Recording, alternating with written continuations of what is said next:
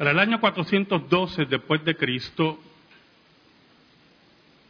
en el sínodo de Cartago, el discípulo de Pelagio fue declarado hereje.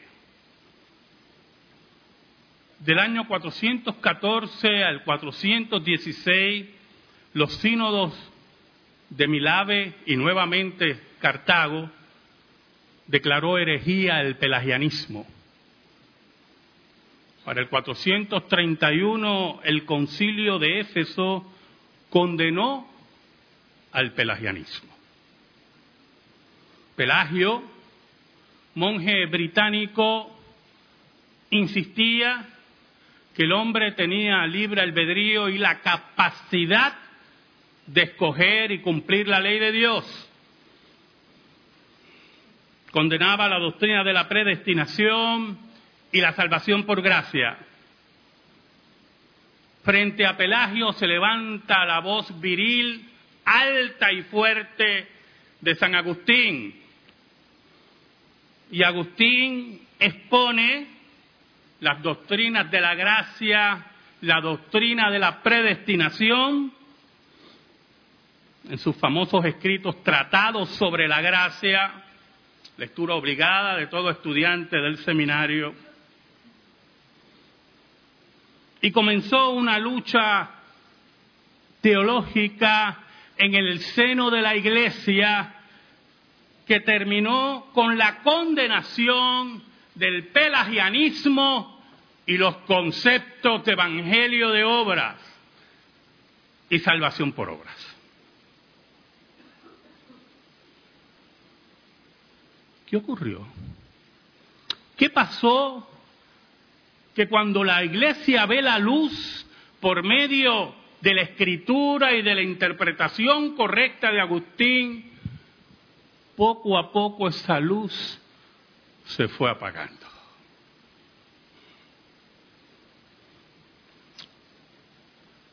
Quiero que volvamos a la lectura de la liturgia, Romanos 8, del 28 en adelante. Y hablemos un poco en esta hermosa mañana donde recordamos esos eventos que cambiaron la historia.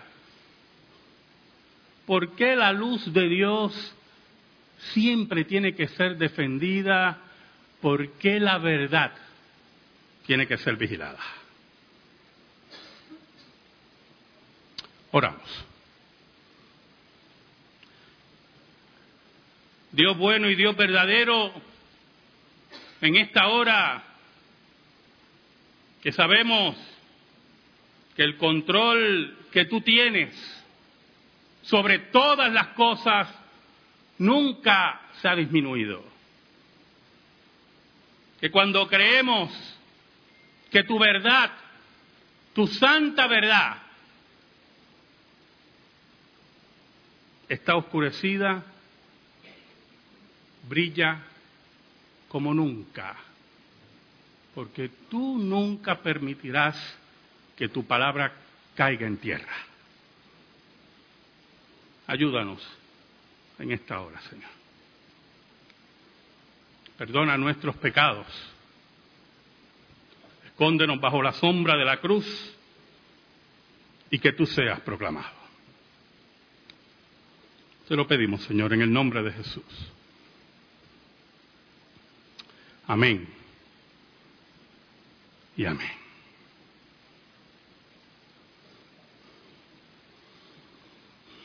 Los reformadores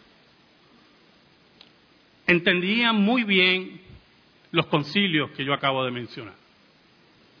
No solamente entendían muy bien los concilios sino también entendían la fuente de los concilios. Esa fuente, esa verdad que emanaba de la palabra de Dios. Entendían que la dirección de los concilios era correcta y era parte de la ortodoxia histórica de la iglesia. Pero ¿qué ocurre, hermano? Hay una frase muy famosa, ¿verdad?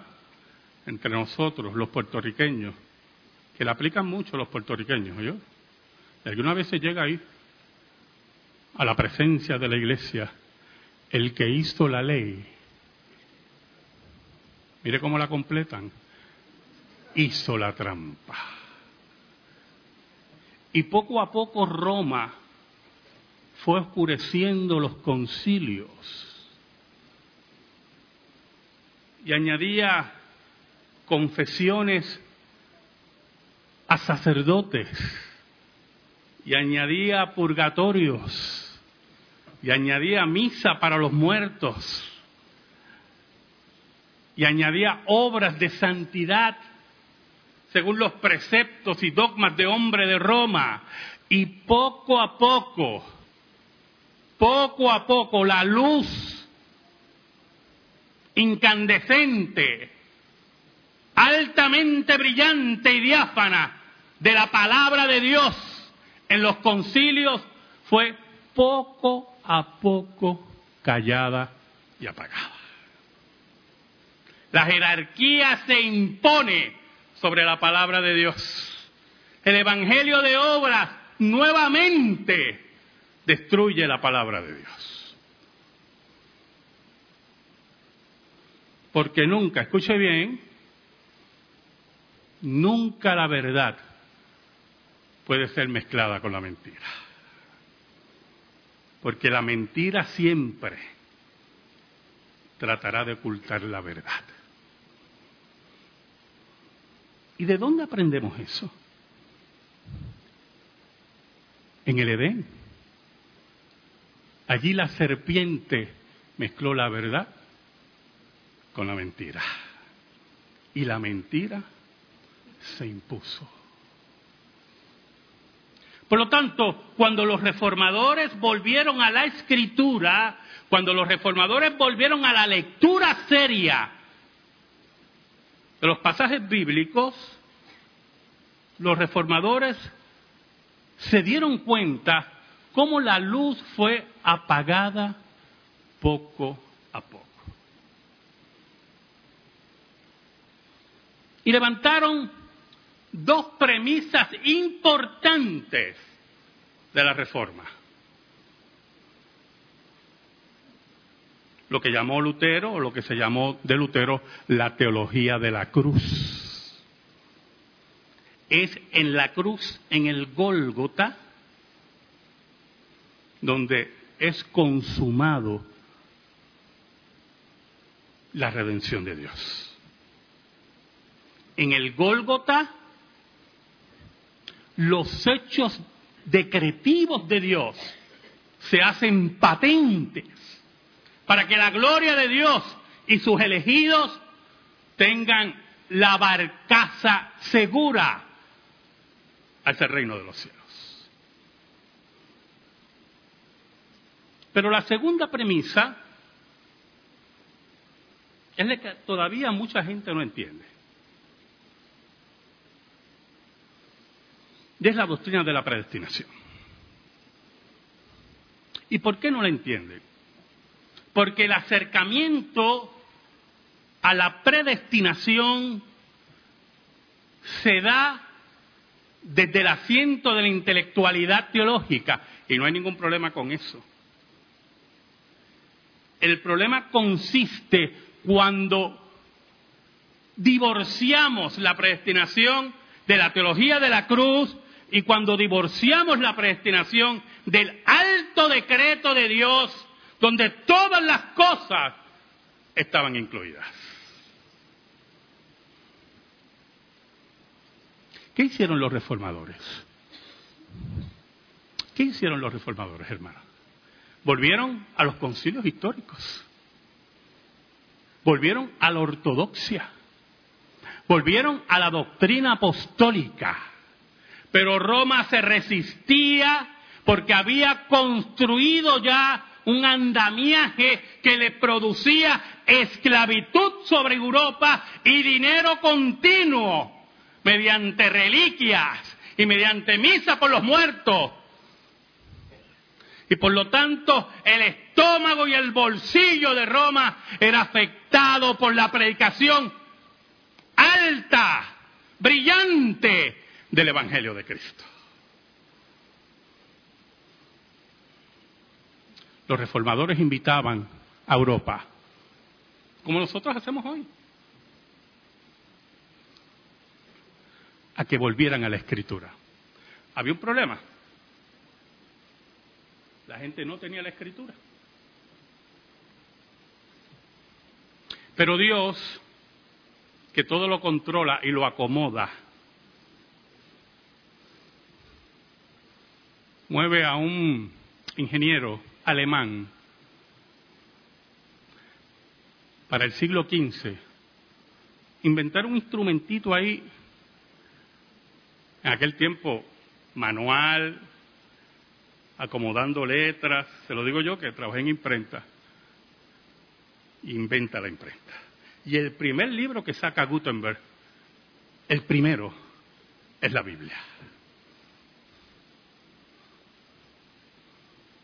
Y los reformadores entendían que entregarle la palabra de Dios al pueblo era entregarle la libertad. Porque la palabra de Dios es libertad.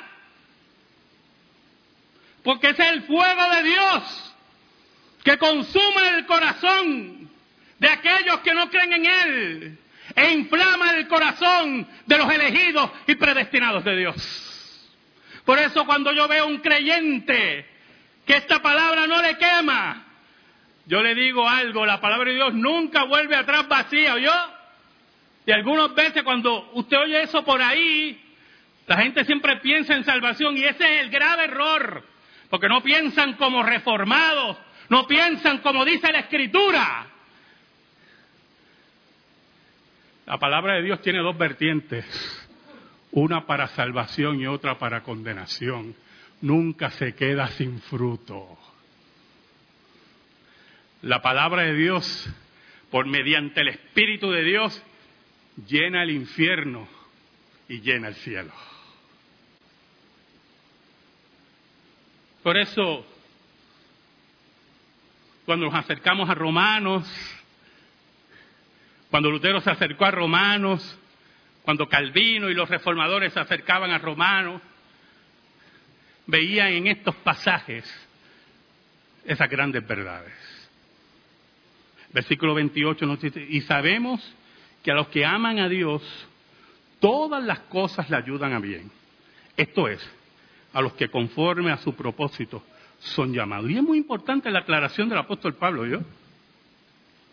Si usted va por ahí, hace una encuesta, aquí, aquí, Vaya a la urbanización de allá al frente y pregunte, ¿usted ama a Dios? Una encuestita, boba de esa. Ofrezcan un dólar por la contestación para que le abran la puerta. ¿Usted ama a Dios? El 90% le va a decir que ama a Dios. Vamos a conceder el 10% de los ateos y locos. ¿Qué es amar a Dios? Porque usted está aquí, ¿usted cree que ama a Dios? Si usted, está aquí porque Dios lo trajo. ¿Qué es amar a Dios? Ese amor que nos habla el apóstol Pablo, ese amor sincero que surge del Espíritu de Dios, que ha sido derramado en nuestros corazones por el Espíritu de Dios, como dice Pablo, solamente ocurre en aquellos los cuales son llamados según su propósito.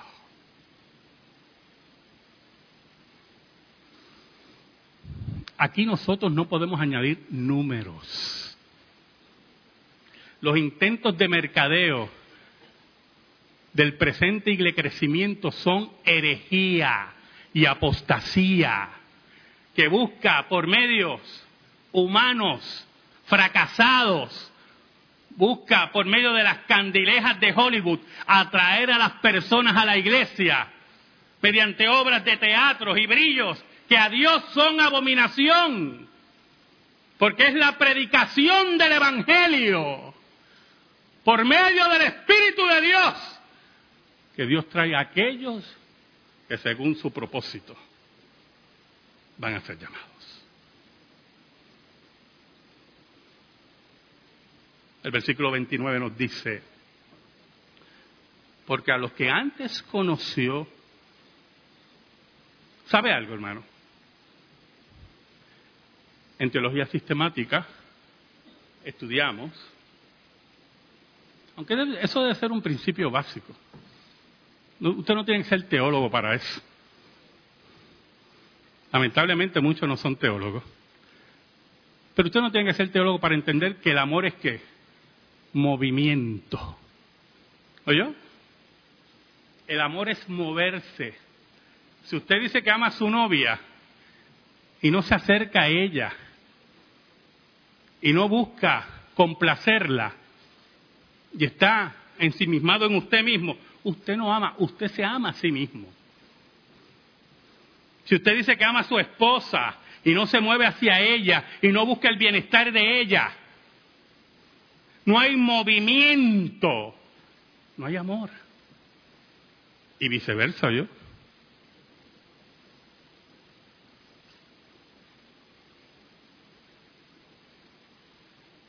Si usted dice que ama a su hijo y no busca que tenga las mejores oportunidades,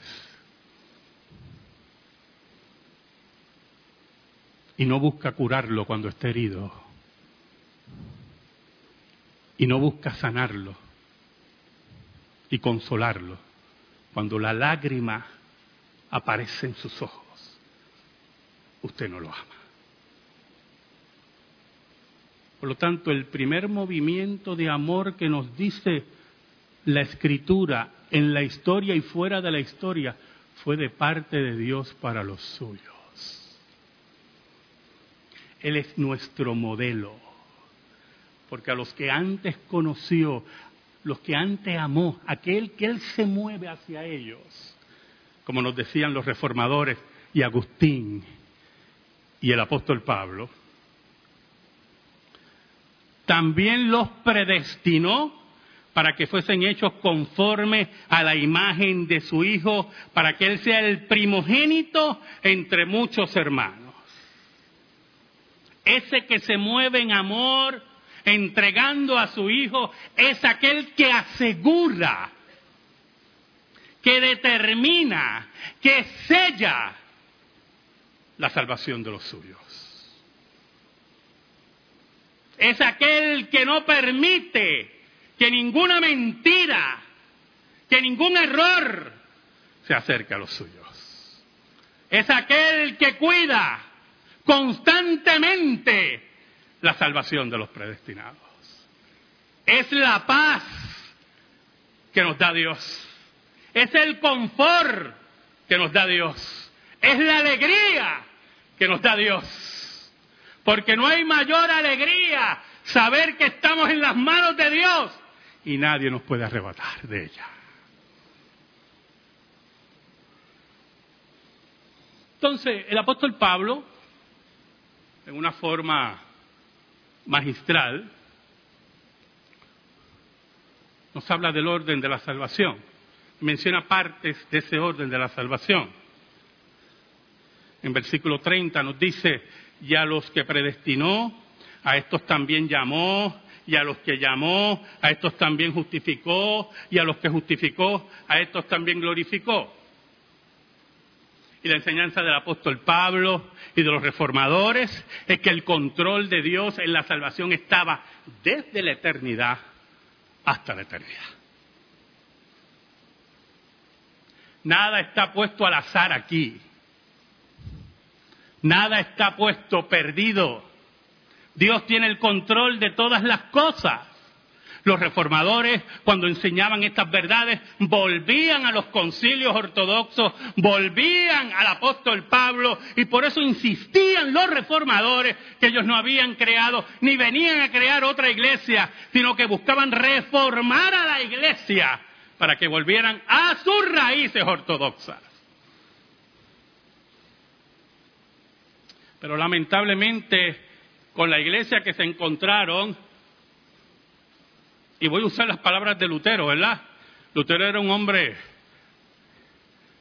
aún en su profundidad teológica, con el dominio que tenía de los idiomas originales y de otras lenguas, y de la teología histórica, porque Lutero cuando debatía era sin notas, ¿oyó? No como yo que tengo dos aquí, dos o tres notitas, ¿oyó? Se paraba en los debates sin notas, con su memoria. Ese Lutero es el que nos llevaba y nos enseñaba que ese orden de salvación nadie lo puede trastocar. Entonces el apóstol Pablo hace una pregunta retórica y bastante lógica, que le entendieron los reformadores muy bien. ¿Qué pues diremos? ¿Qué pues diremos a esto? Si Dios es por nosotros, ¿quién contra nosotros? ¿Sabe? Una vez yo vi un, automóvil que decía, dando a entender que no iba a tener accidentes, porque si Dios es con nosotros, ¿quién contra nosotros? Ese era el, el pegadizo, o como dicen en Castilla la Vieja, ¿verdad? El bumper sticker. Y yo pensaba en Pablo que le cortaron la cabeza en Pedro que fue crucificado boca abajo, en todos los mártires de la Reforma que morían en hogueras. Porque cuando usted aplica la palabra de Dios en forma equivocada y mentirosa, los resultados van a ser contrarios a lo que dice la palabra de Dios.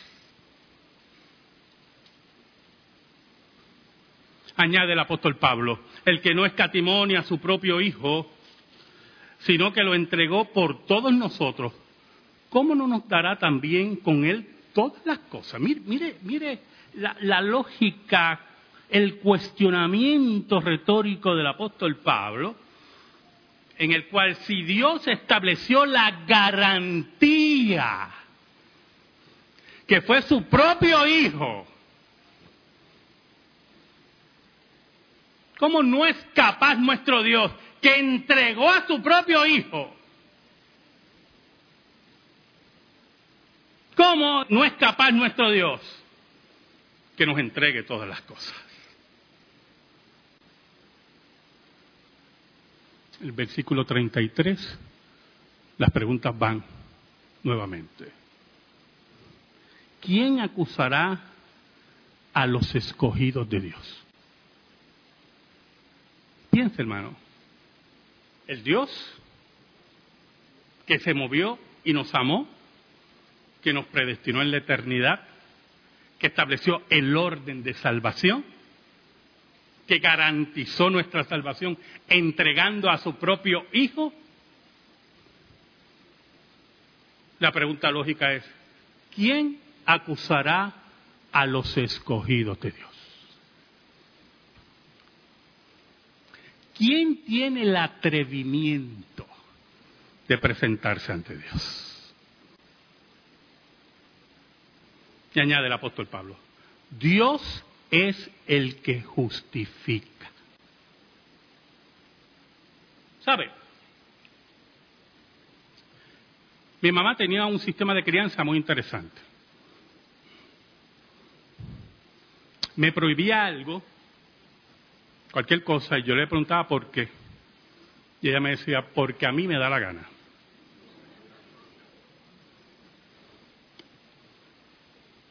Usted no necesita explicación. Porque el orden lo pongo yo en esta casa.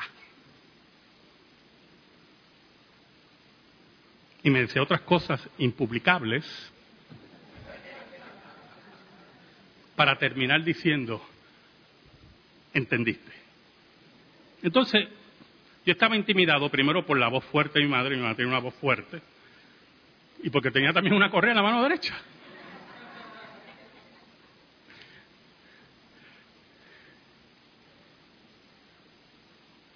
¿Sabe, hermano? Si Dios es el que justifica, ¿quién viene aquí a cuestionar? ¿Quiénes son los papas y los cardenales con su misa por los muertos y santos muertos que vengan a justificar una salvación por obra, cuando Dios es el que justifica.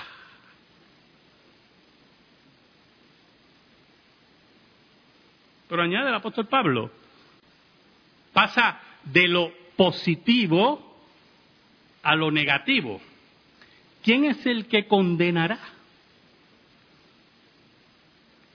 ¿Sabe algo? En una ocasión, en Puerto Rico se publicaba una revista católica, se llamaba El Piloto.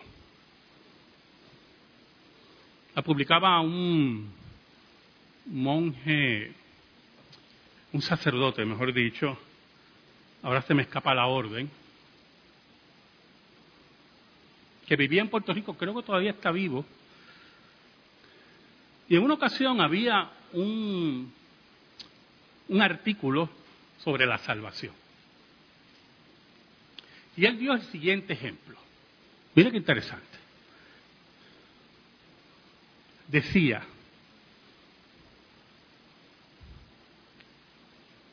si tu papá te da, creo que esa era la idea, bueno, sé que era la idea, pero no las cantidades exactas, si tu papá te da 90 dólares para una bicicleta, que cuesta 100, y tú das 10, tú siempre vas a decir que fue tu papá el que te compró la bicicleta. Pero todos sabemos que hacía falta 10 dólares para completar eso.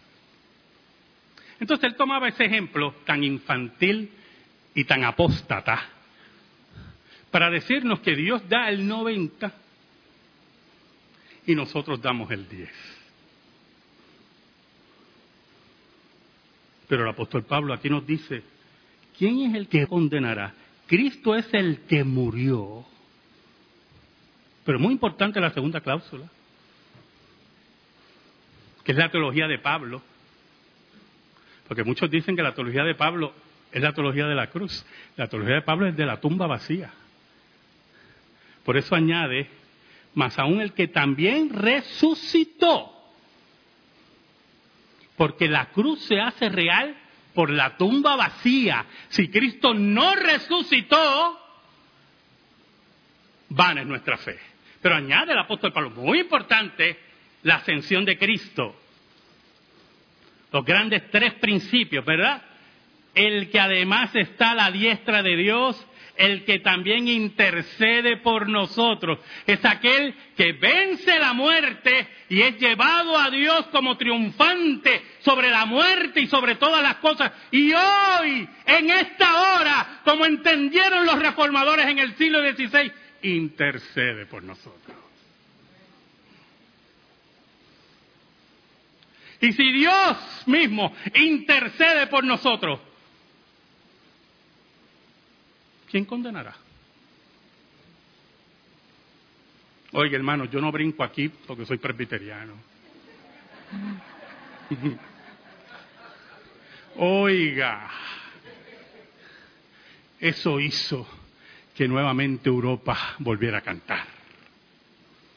Eso hizo que el mundo oyera nuevamente el Evangelio.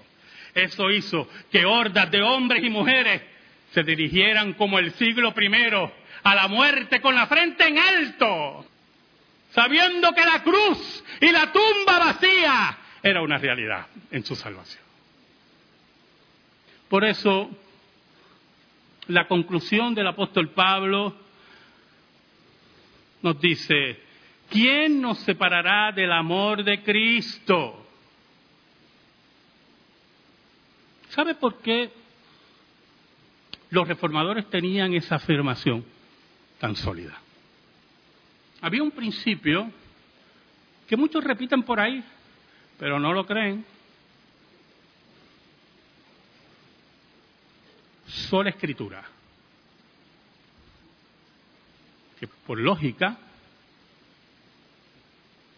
es la suficiencia de las escrituras.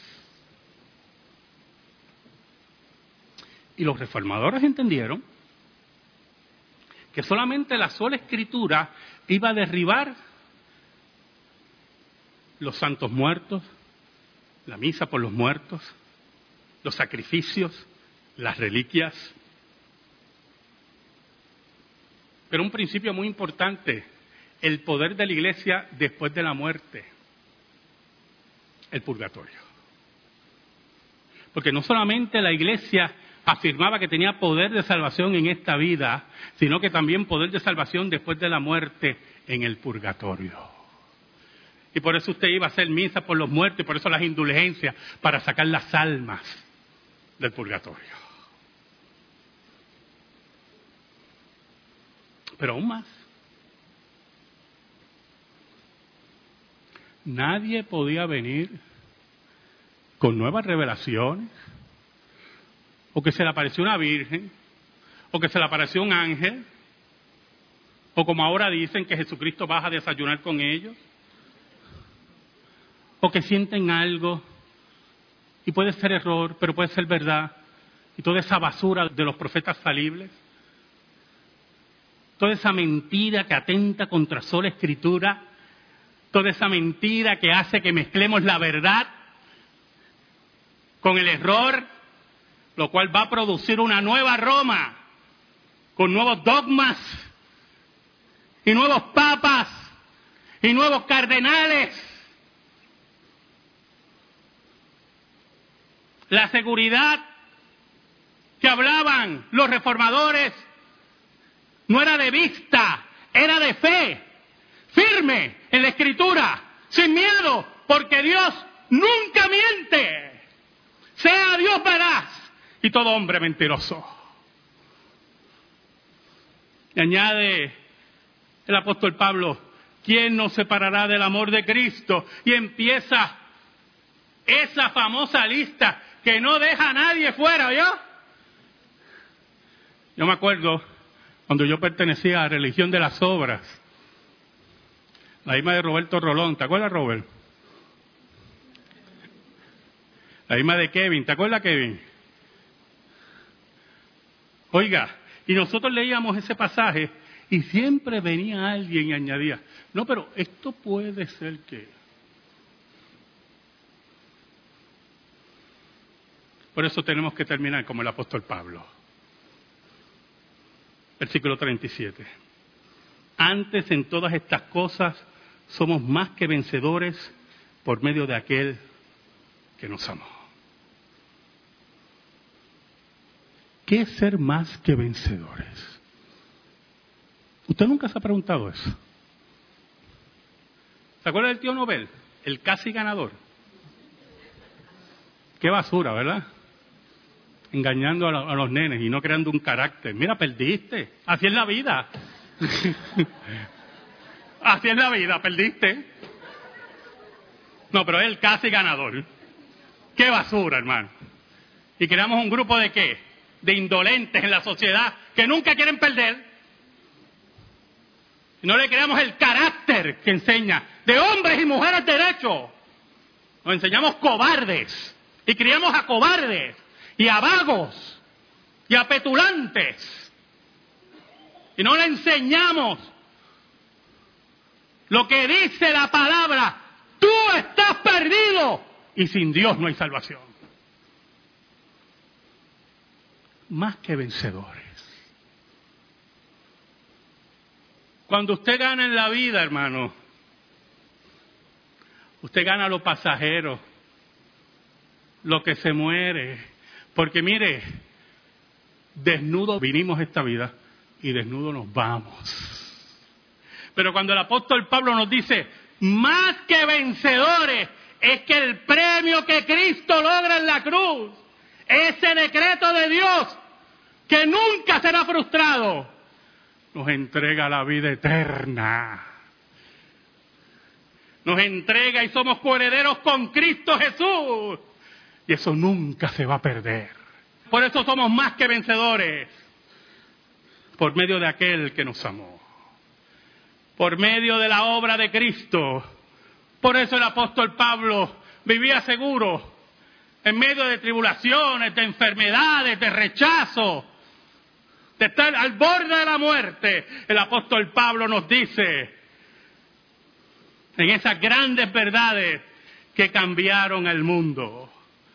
Por lo cual estoy seguro de que ni la muerte, ni la vida, ni ángeles, ni principados, ni potestades, ni lo presente, ni lo porvenir, ni lo alto, ni lo profundo, y ninguna cosa creada nos podrá separar del amor de Dios, que es en Cristo Jesús, Señor nuestro.